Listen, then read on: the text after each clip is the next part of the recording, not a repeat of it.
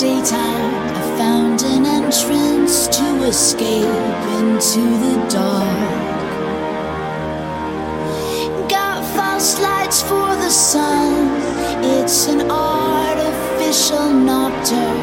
It's an outsider's escape for broken hearts.